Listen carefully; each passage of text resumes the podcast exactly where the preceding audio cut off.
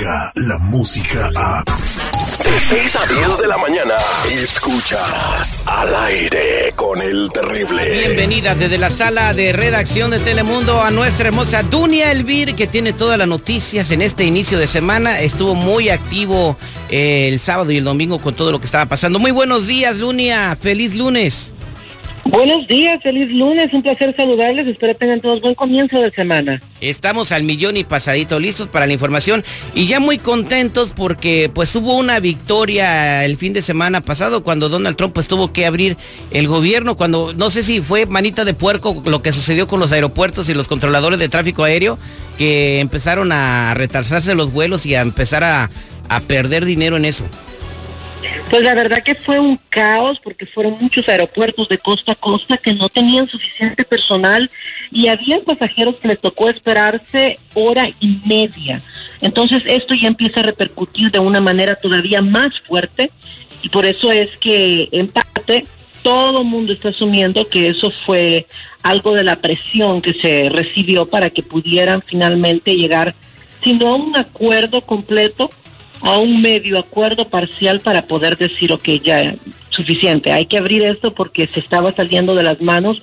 Estamos hablando de un cierre que rompió récord, la verdad. Exactamente. Y estuvimos viendo los analistas políticos todo el fin de semana diciendo que esta es la derrota más grande que ha tenido eh, Donald Trump en, eh, en, lo que lleva de su administración, eh, que se vio muy mal, que perdió muchos puntos y aparte por el compa este, de, no, me acuerdo el nombre que arrestaron, que era su asesor y que pues tenía información con Wikileaks.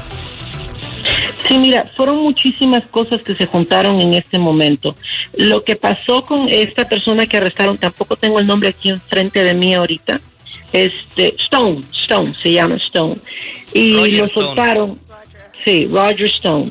Roger Stone, eh, pero Roger Stone directamente es un escritor, es una persona, es una persona ya retirada. Entonces no está directamente ligado a él. Esto sigue con lo mismo de la investigación que llevan ya desde hace un tiempo y que tienen que investigar a todas las personas que lo conozcan o que escriban de él para ver qué es lo que saben, si en realidad saben algo y qué tanto saben, ¿no? Exactamente, pues uh, no pasó un buen fin de semana el señor Donald Trump, a lo mejor tuvo que tomar eh, muchas Coca-Cola, dice que cuando se pone nervioso le da por tomar Coca-Colas, a ver qué fue lo que se sucedió el fin de semana. Y en otras, en otras noticias interesantes, chocan ardillas y comunitarios en Chilapa y lamentablemente hubo fallecidos. Así es, esta es una situación bastante difícil porque si tú ves las imágenes es muy impresionante. Fueron 10 muertos, 2 heridos y esto fue lo que dejó ese enfrentamiento. Es la policía comunitaria coordinada regional con la banda delictiva Los Ardillas y esto fue apenas ayer que sucedió en el paraíso de Tepila, en Chilapa. Y esta es una información oficial de las autoridades, así que ya se conoce el número oficial de estas personas. Y bueno, ellos explicaron que en el lugar donde sucedió todo, ahí encontraron camionetas y este habían también muchísimas armas, llevaron a cabo una investigación y según el vocero los militares y la policía que llegaron primero al lugar de los hechos, recabaron testimonios, ¿no? De las personas que estaban ahí, entre ellos heridos, y luego fueron trasladados unos al médico, otros fueron trasladados al departamento de policía, y bueno, estos enfrentamientos duraron más de tres horas. Así que se, se pone difícil la situación porque se imagina uno estando allá y hay muchísima comunidad, hay niños, hay ancianos, hay mujeres, hay gente que no tiene nada que ver con todo esto y se encuentran en ese tipo de problemas, ¿no? Exactamente, pues eh, a ver si se puede controlar esta violencia de pandillas para evitar ese tipo de enfrentamientos, ¿no? Porque lamentablemente pues van 10 hasta el momento, esperemos que no incremente la cifra de muertos, Dunia. Sí, lamentablemente tienen registrados, según las autoridades de esa área, solo en esa área, unas 200 personas armadas que son las que acechan los pueblos y son varios pueblos que se ven afectados. Hasta el momento, aparte de esa cifra, también se registran desaparecidos, 12 personas desaparecidas, entre ellos siete menores de edad, que es lo que estamos hablando. Generalmente los pequeños son los más afectados. Y, y mucha gente se pregunta, ¿por qué? Bueno, porque pues aquí es donde hay muchos campos de cultivos de amapola de manera forzada y entonces es esta gente desaparecida son los que se especula que muchas veces obligan a trabajar en estos campos de cultivo, ¿no? Pues sí, qué, qué, qué, mala onda. Oye, pues en todos lados se cuecen habas, ¿no? Eh, ahora nos vamos al lado de México, eh, donde esta mañana eh, Duny Elvir en la conferencia matutina de Andrés Manuel López Obrador se dio a conocer que ya son 115 las personas, de acuerdo a la Secretaría de Salud, que han fallecido en la explosión de un ducto de Pemex en Trahuelilpan, Hidalgo.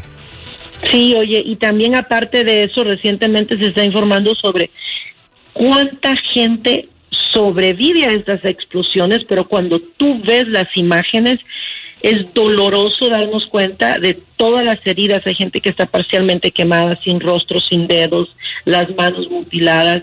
Y este, estas explosiones, la verdad que se presentan más frecuentemente de lo que nosotros nos imaginamos. Sí, eh, nosotros eh, la semana pasada, Dunia, tuvimos la oportunidad de hablar con un testigo y también con la única, una de las únicas reporteras que estuvieron ahí cuando sucedió lo de la explosión. Y dicen que hay muchas personas en la zanja. Lo que está contabilizando la Secretaría de Salud de México son los cuerpos que encuentran.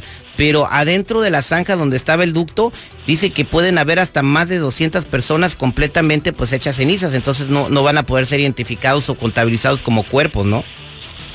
Sí, porque no saben exactamente, ya tampoco se va a poder hacer el examen del ADN para garantizar de que van a poder llevarle a los familiares la información correcta. Y eso es muy triste también ver toda esa situación que está afectando en México. Y AMLO pues está llamando a que la gente se una para que se le ponga un fin a esto, pero es un problema que viene ya desde hace mucho tiempo, lamentablemente tienen que pasar estas ah, explosiones, ¿no?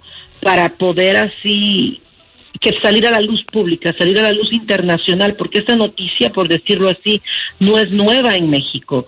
Es una noticia de algo que está el huachicoleo siempre ha estado pasando con, en, nuestros, en nuestra tierra, ¿no? Exactamente, y una cosa que te decimos, Dunia Elvir, no ha parado la gente a hacer, no le interesó lo de la explosión, siguen yendo los ductos a sacar gasolina, ¿no? Como eh, dicen que después de niño ahogado quieren tapar el pozo, pero aquí se ahogó el niño y quiere hacer el pozo más grande, ¿no?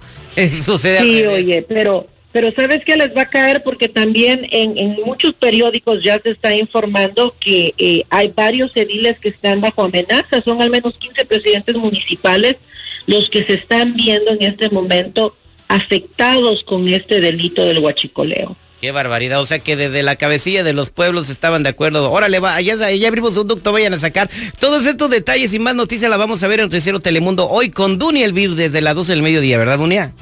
Así es, los esperamos a las 12, 5 y 5 y media de la tarde. Muchas gracias. Ella es Dunia Elvir, la noticierista más bonita del planeta Tierra, de Honduras para el mundo. Descarga la música a. Escuchas al aire con el terrible, de 6 a 10 de la mañana.